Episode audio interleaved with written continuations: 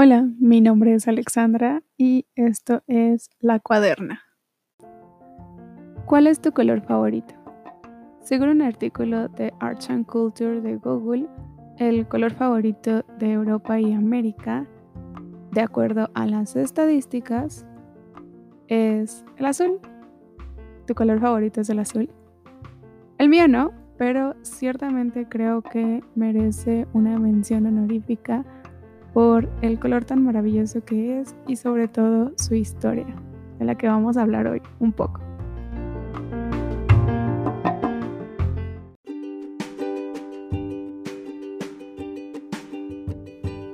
La historia de cómo me volví tan cercana al azul y lo considero un color con el que tengo una conexión especial es relativamente reciente. Hace no mucho decidí hacer una investigación bibliográfica sobre este color y en específico el Prussian Blue, que si no lo conoces se llama Prussian Blue o azul de Prusia. La verdad es que la historia me tiene maravillada, hay muchas cosas al respecto que me encantan y creo que ciertamente es un color que debemos poner nuestra mira en él y conocer un poco. Si tú piensas en la antigüedad, cómo es que pintaban antes, pues realmente lo que hacían era tomar algo del color que te gusta o del color que quieres plasmar, machacarlo, mezclarlo y de ahí obtener pigmentos.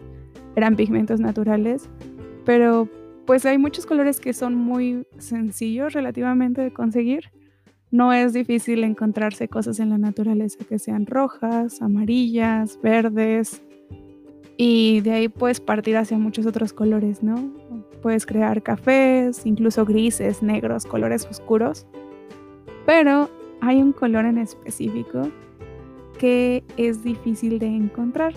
Ese es el azul. Además, si lo piensas, pues dos de las cosas que son más misteriosas, o al menos en ese entonces, así, en una época súper antigua, eran más misteriosas y por lo tanto eran las musas por excelencia de los artistas, son azules, que son el mar y el cielo. No me imagino a un pintor tomando un pedazo de cielo para mezclarlo, machacarlo y construirlo y construir un pigmento y pintar el cielo en un lienzo. Tampoco se puede con el mar porque el agua realmente no es azul. Entonces, además de ser un color que querían reproducir porque sí que querían reproducir el cielo y el mar, era un color difícil de obtener. Hay varias formas en las que se obtuvo. Probablemente uno de los más conocidos y de los que más duró en cuanto a que esta técnica se utilizó por mucho tiempo es el lápiz lazuli, que es un mineral.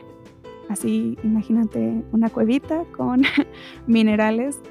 Ese es el lápiz lazuli y de él se obtenía un pigmento llamado ultramarino.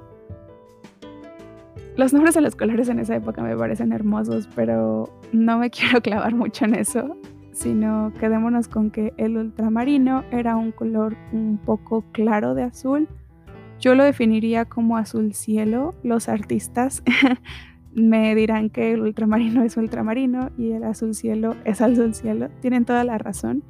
Pero bueno, si nunca lo has escuchado, para que te des una idea. Em, realmente este color, aunque era bello en la época, tenía varios problemas.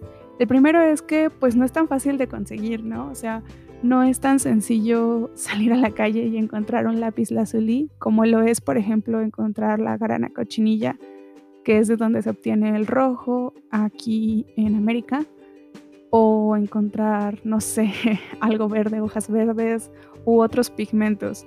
Entonces, no era un color tan fácil de conseguir en ese sentido y además se desvanecía muy rápido, era súper inestable.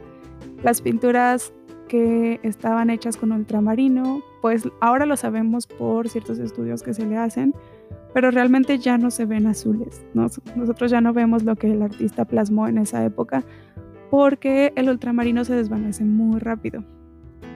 Entonces, el azul de Prusia viene a cambiar el mundo de las artes y pues se crea en un laboratorio. El azul de Prusia es un pigmento que se crea en un laboratorio de Berlín y tampoco está muy claro quién fue como el que lo creó. Más o menos fue por el año de los 1700, entre 1710 y 1708. Leí un artículo que les voy a dejar todos los nombres en la descripción por si les interesa más pero leía un artículo que como que concluye que el año es 1708.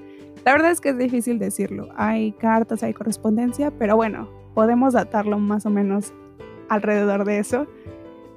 Y al científico al que se le atribuye es un científico llamado, bueno, apellidado Diesbach, que justamente es alemán. Y bueno, por ahí hay otros científicos que escucharán, que son Frisch, o Dipel. Son más o menos como los nombres a los que se les eh, adjudica el descubrimiento o la, síntesis del Prussian Blue. Este color fue sintetizado justamente en Berlín y al principio se le conocía como azul berlinés.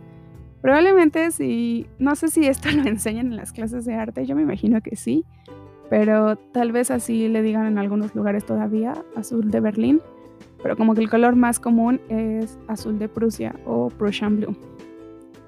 ¿Por qué es un compuesto tan interesante o por qué estoy hablando de esto ahora? la verdad es que para la época era un compuesto con un enlace muy misterioso. no, quiero tampoco detenerme mucho en la terminología, pero el tipo de enlace que tiene el Prussian Blue es de coordinación. Esto quiere decir que no es un enlace tipo, bueno, no es un enlace regular, ¿no? Como los que conocemos en otro tipo de compuestos. Los compuestos de coordinación tienen ahí ciertas cositas que están pasando y son especiales. Y esto lo hace tener esas propiedades de ser tan colorido. ¿Por qué me gusta a mí esta historia tanto? Bueno, pues porque justamente por esa época que se empezaron a descubrir los compuestos de coordinación, los científicos del momento no tenían forma de nombrarlos. Es algo completamente nuevo, ¿no? Imagínate que no sabes qué está pasando ahí adentro y si tienes un montón de compuestos que cumplen ciertas características, todos son coloridos, todos sirven de pigmentos, pero no tienen otra forma de nombrarlos y la única forma que se les ocurre es por color, por el color que emiten. Esto es maravilloso porque tenemos una nomenclatura química basada en el color de los compuestos. Y no solamente es en el color, sino es en la raíz en latín del color. Entonces, es en realidad un tema muy hermoso porque para mí, siento que para la gente no es difícil imaginar todas las aportaciones que la ciencia ha hecho al, al arte.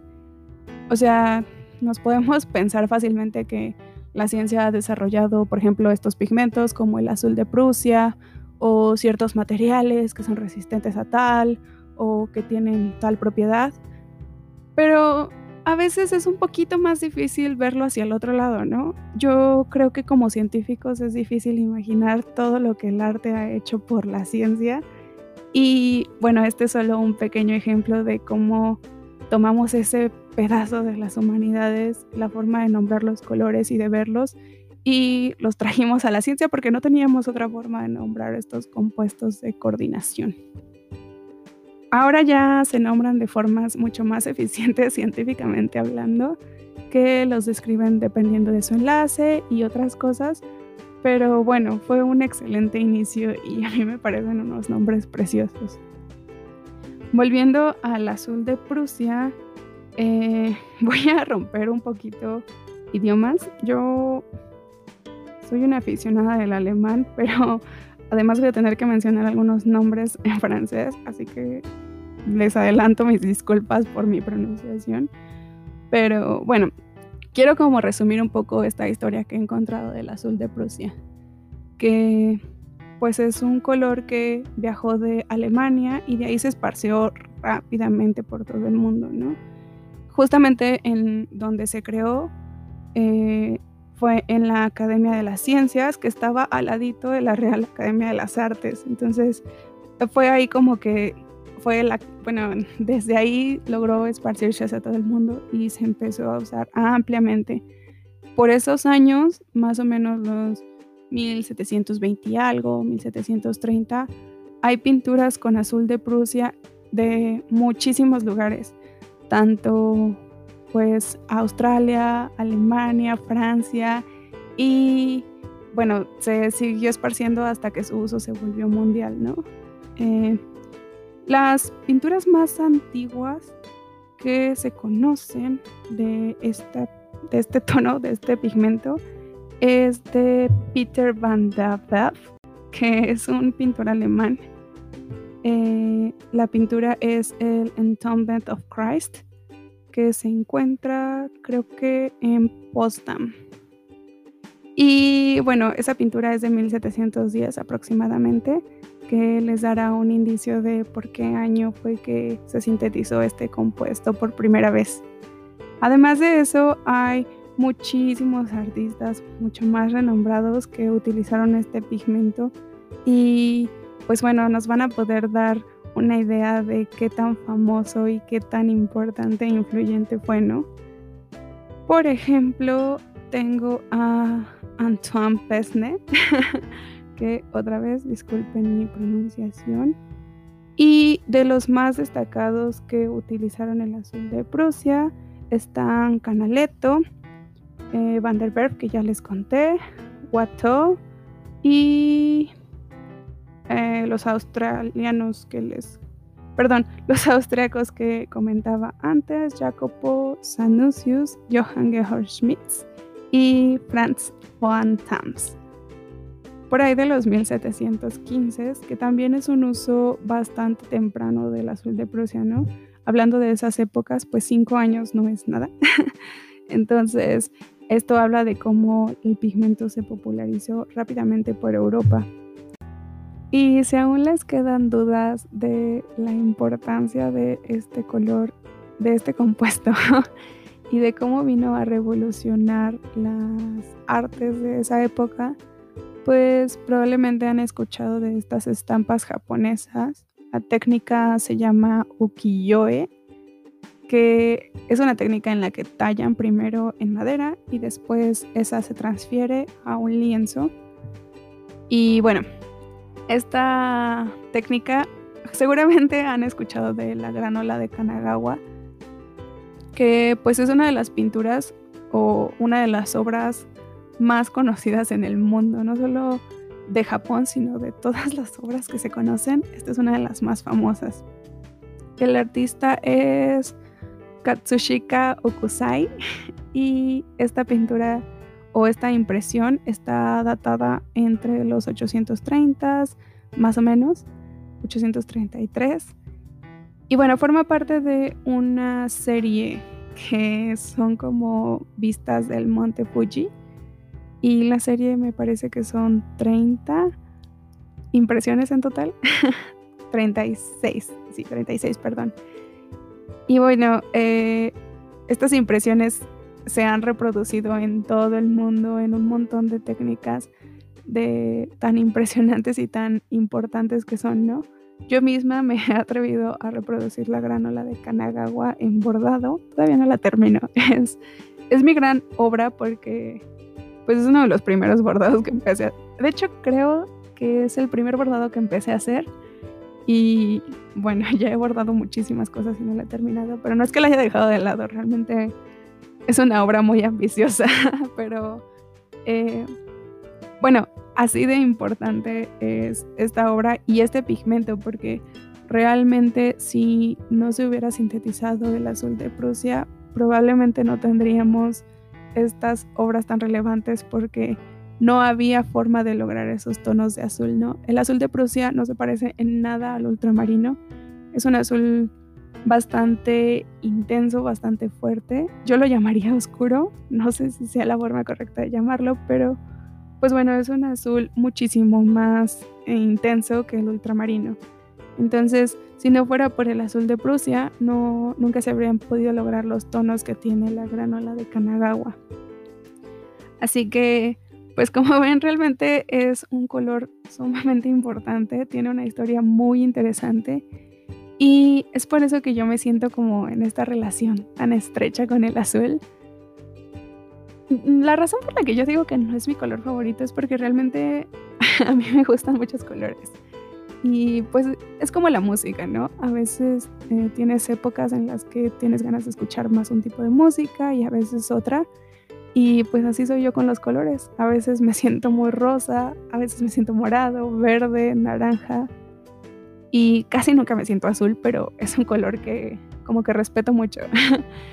y principalmente porque me, me, me da esta añoranza del mar y del cielo y de lo misterioso y además cada que veo el azul pienso en toda esa historia que hay detrás, ¿no? En lo difícil que fue llegar a conseguir estos pigmentos.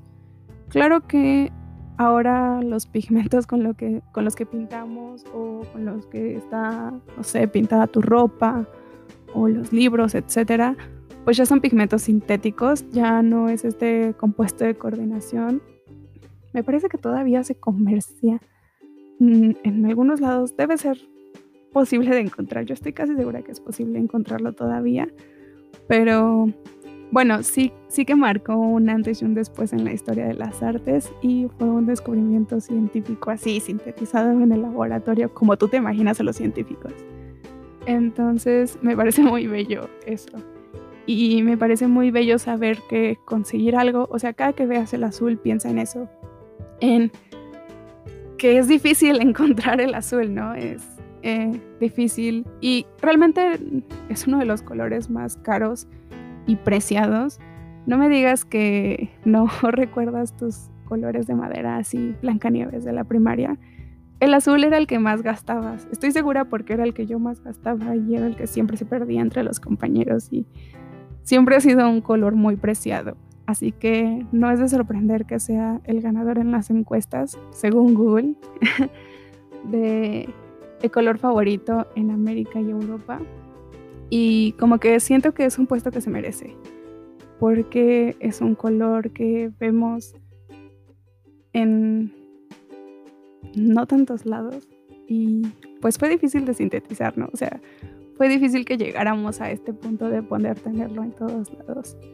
Entonces, si tú eres artista, la próxima vez que pintes con azul, siéntete así como honrado o tal vez no, son, no honrado, pero sí siéntete feliz de, pues bueno, tienes esa fortuna de poder utilizarlo y poder tenerlo al alcance de tus manos. Es un color con muchísima historia y que pasó realmente por muchísimos baches antes de poder conseguirlo.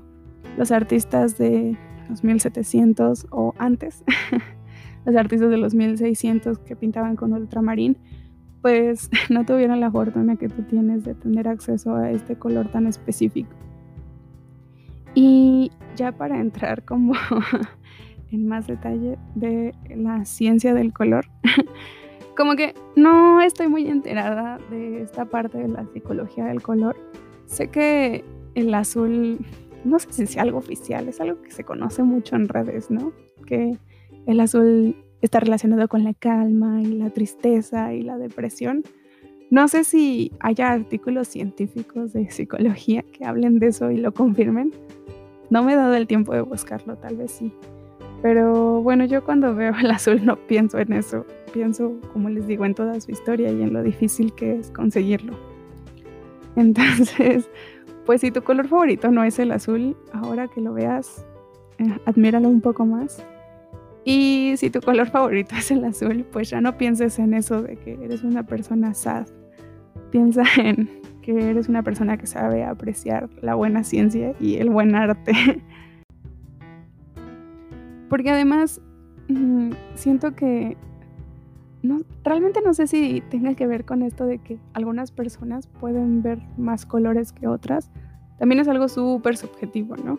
Que tiene que ver con eh, esto de la luz que absorben y tal, pero bueno, no, no estoy muy enterada de cómo se relaciona eso con la parte psicológica, la psicología del color.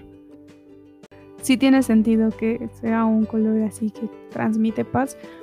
Y yo siento que la razón por la que transmite esa calma o esa paz, pues es porque, de nuevo, cuando ves azul, naturalmente lo asocias con el cielo, con el mar. Entonces, pues bueno, son cosas que tienden a ser calmas, que tienden a ser rítmicas, que tienden a ser fluidas. Entonces tiene todo el sentido del universo que sea así. También está esto de que las personas siempre buscan resaltar y ser diferentes, ¿no?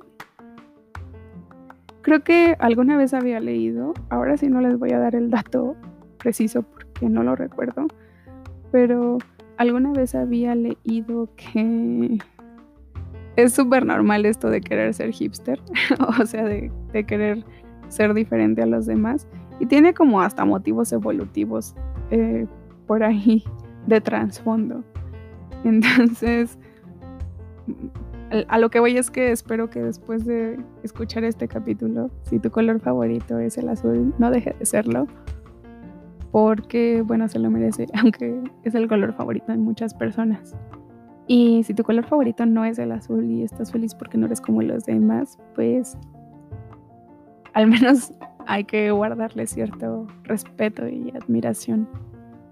Eh, es, algo interesante, ¿no? Tal vez eh, ahora me dedique a investigar algún otro compuesto de coordinación.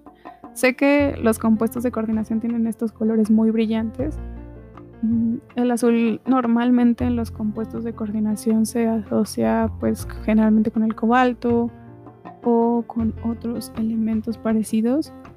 Y realmente incluso hasta la ciencia del azul de Prusia es súper interesante porque sigue siendo desconocida hasta nuestra época.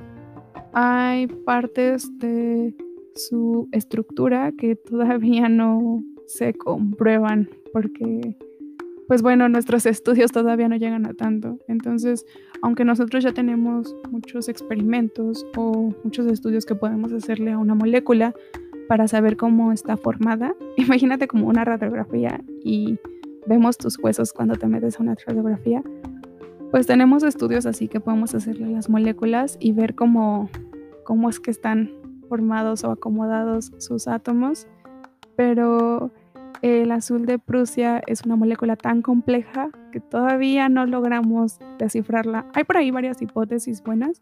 El último artículo que me leí creo que era del 2017, ya tres años, pero igual no son concluyentes, ¿no? O sea, y no hay un consenso que en la comunidad científica pasa esto de que, bueno, eh, varios hacen el mismo estudio o parecido, tratan de replicar condiciones y si llegan a la misma conclusión, pues ya llega un punto en el que decimos que es consenso, ¿no? No sabemos si es así, pero por ahora vamos a decir que así es. Y con la estructura del azul de Prusia, pues ni siquiera hemos llegado a ese consenso de tan complicada que es y tan interesante que es. Y vale la pena estudiarla. O sea, te preguntarás, bueno, ahora ya ni siquiera se ocupa para que la estudien. Pero vale la pena estudiarla porque en realidad eh, que tenga ese color es resultado de su estructura. Y esto nos habla de cierta absorción que tiene su molécula, que pues bueno, ah, vale la pena estudiar porque si lo entendemos, después podemos aplicarlo o replicarlo en otros eh, materiales o en otras moléculas o etcétera. Entonces, es por eso que sigue siendo así como, es como de Wanda Garaway, así el que se te fue, que siempre quisiste saber qué se sentía andar con esa persona o no sé, así el Prussian Blue es para nosotros los científicos, de que seguimos queriendo saber qué, hay detrás de ella porque pues eh, tiene propiedades muy interesantes que todavía no logramos entender por qué. Entonces, eh, incluso científicamente, o sea, tuvo su momento artístico y tuvo su gran influencia, pero incluso científicamente eh, todavía es relevante, ¿no? O sea, todavía marca un, un cambio o una antes y un después. Bueno, todavía no hay un después porque no hemos logrado eh, entenderla por completo, aunque sí que es de los primeros compuestos de coordinación que se conocen, ¿no? Entonces, pues a mí tal vez tenga dos momentos científicamente importantes. Guau, qué molécula, ¿no? Ahora que estoy hablando como de lo importante y de lo relevante que es el azul, pienso en esta frase de el que quiera azul celeste que le cueste. Y yo no sé cómo cuál es la historia de esa frase, pero sí que tiene sentido, ¿no? Hablando de que el azul es un color, un pigmento súper difícil de conseguirse científicamente. Entonces, pues, uh, tiene mucho sentido. ¿De dónde vendrá esa frase así como que es conocimiento así eh, súper empírico, pero tan acertada? A mí, a mí por eso me gusta mucho el conocimiento empírico, porque, bueno, es muy acertado.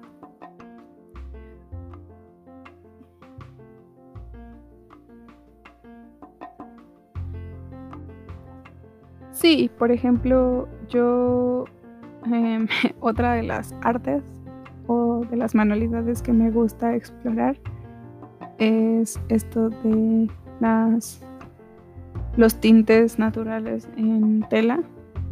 es, una técnica muy interesante que, que es súper empírica, entonces tienes que, es puro ensayo y error, ¿no?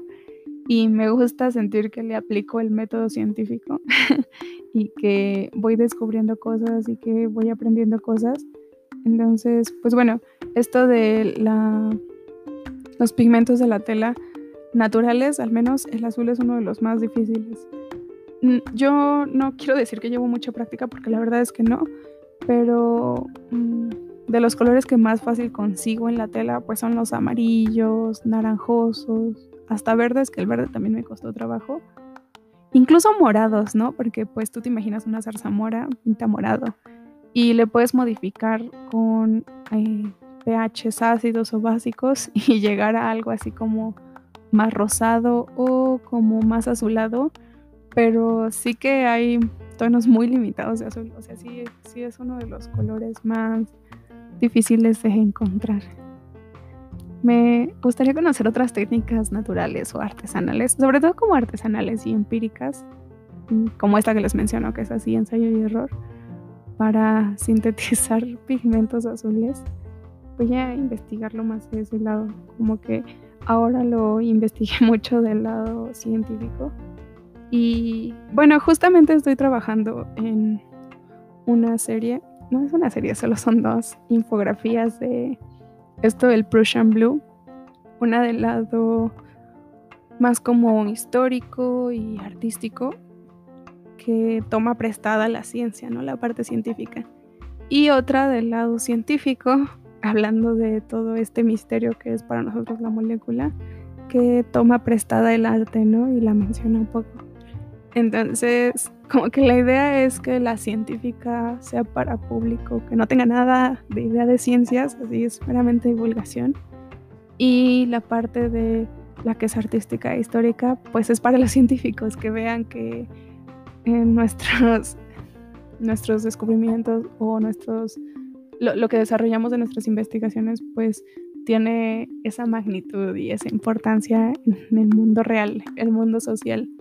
Que creo que sí lo sabemos, ¿no? O sea, es algo que se nos enseña siempre, pero bueno, a veces se siente como que no. Eh, no sé, no sé si en todos lados sea así, pero por ejemplo en mi carrera tenemos materias sociohumanísticas y sí que llevamos materias que nos dicen pues de la importancia de la ética y cosas así. Pero sigue existiendo esta barrera que les digo, ¿no? Como que a veces eh, pareciera que nuestros desarrollos o nuestras investigaciones o nuestros experimentos se limitan a las paredes del laboratorio y la aplicación no, no es que no exista porque sí que escucho a mis compañeros de laboratorio así pensando en, ay, esto va a poder ayudar gente, ¿no? Esto va a poder hacer algo.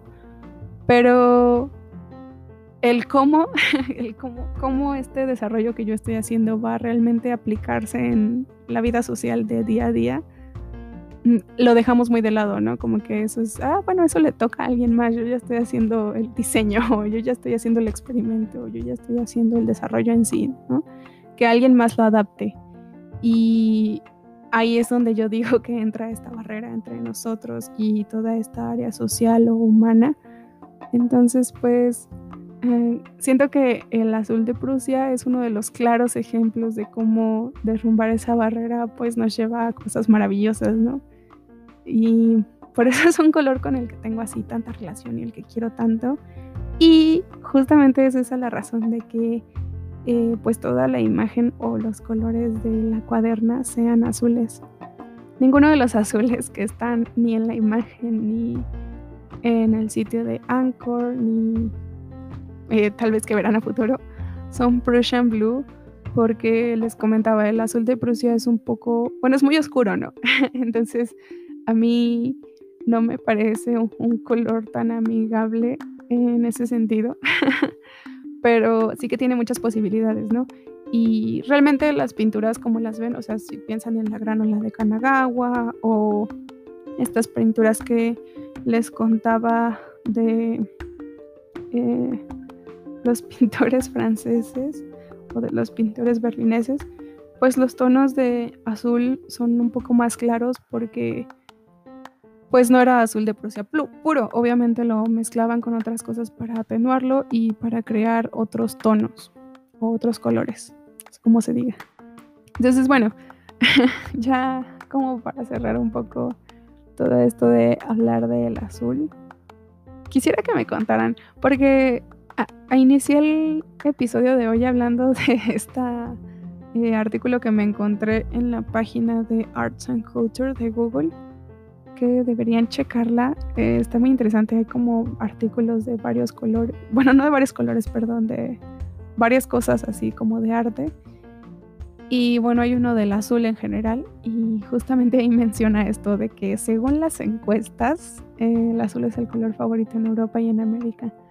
Pero no dice qué encuestas. Y sí busqué como artículos científicos o encuestas oficiales que, que dieran ese resultado, pero no encontré ninguna. Entonces, ahora solo me quedo creerle a Google, pero no sé, igual ni es, ¿no? Pero me gustaría como saber entre mis amigos si es el color favorito de la mayoría o al menos si lo era antes de escuchar este capítulo, ¿no? y eh, sería interesante como, bueno, de forma súper reducida, no estadísticamente no con un muestreo correcto, pero pues solo para saber entre mis conocidos si es verdad que el azul es el color favorito o no. Sería un ejercicio interesante. Entonces, bueno, espero que a partir de ahora tengas una perspectiva diferente del azul o más amplia. si ya te gustaba, pues solo más amplia. Creo que solo hablar de él ya hace que cada vez me guste más y algún día de esto sí voy a decir que es mi color favorito. Pero bueno, espero que tengas un día muy azul y muchísimas gracias por escucharme. Hasta la próxima.